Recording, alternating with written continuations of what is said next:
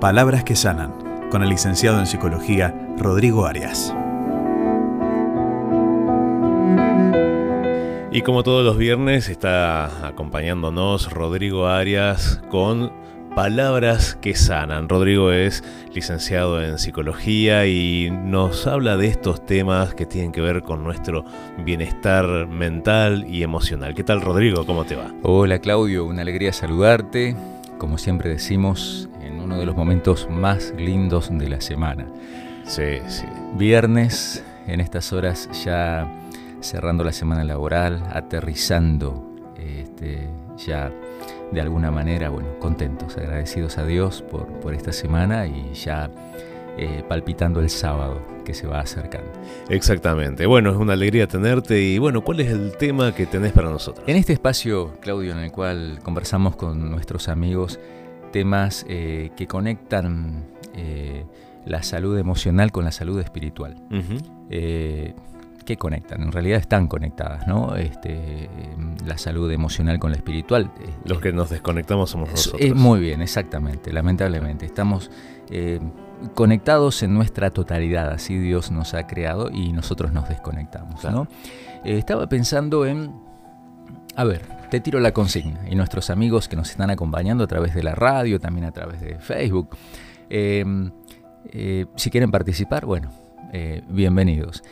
Palabras poderosas de tres letras. de tres letras. Palabras cortitas, de solo tres letras, pero que a la vez son poderosas. ¿Se te ocurre? Mm, amor, no, amor tiene cuatro. Amor, claro, cuatro letras, ¿sí?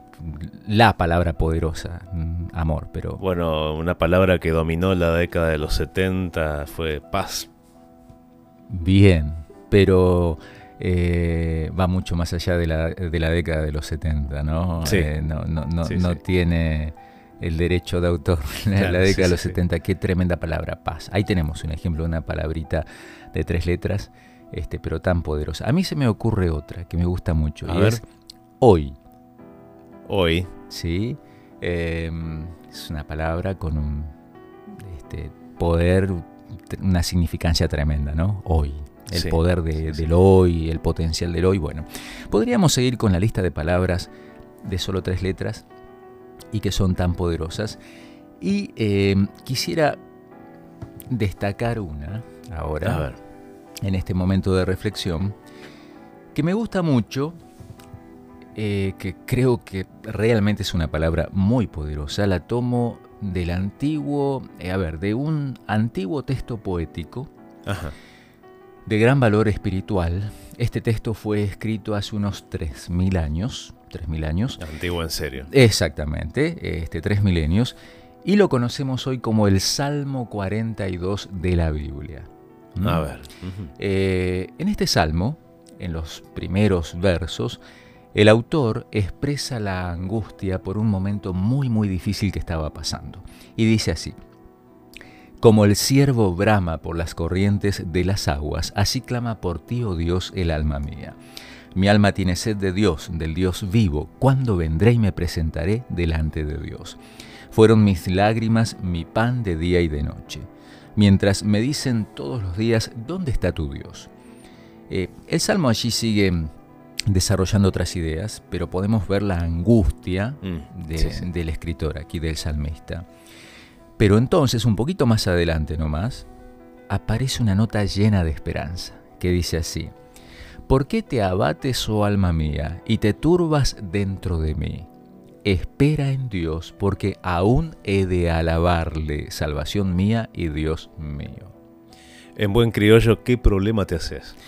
Eh, sí, me, me gusta esa, versión en criollo, ¿sí? Porque tenemos que pensar las cosas de esa manera. Y acá el salmista estaba planteando esto, ¿no? Ahora, ¿dónde aparece aquí la palabrita poderosa de tres letras? En el verso, lo vuelvo a leer, que dice, espera en Dios porque aún he de alabarle. Allí, allí está la palabrita poderosa. Porque aún Ahí está, muy bien. Por lo menos matemáticamente la identificamos, ¿no? O sea, contando la única palabra de tres letras que tenemos allí, creo, espera en Dios porque aún es de la... Sí, la única de tres letras es aún.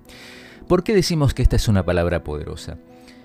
Uno de los significados de aún es todavía. ¿Sí? Claro. Aún con acento. Eh, uno de sus significados es todavía. Es decir, algo que continúa, algo que no se ha agotado. Eh, cuando en este poema el autor dice aún, está diciendo que todavía no se extingue su esperanza, por más difíciles que sean las cosas o por más angustiado que se sienta. O sea que este aún es casi en realidad diría más por el lado de un a pesar de todo. A pesar de todo, sí, muy bien, es una de las formas de entender este aún. Dios tiene un aún para nuestra vida. No importa lo difíciles que se pongan las cosas.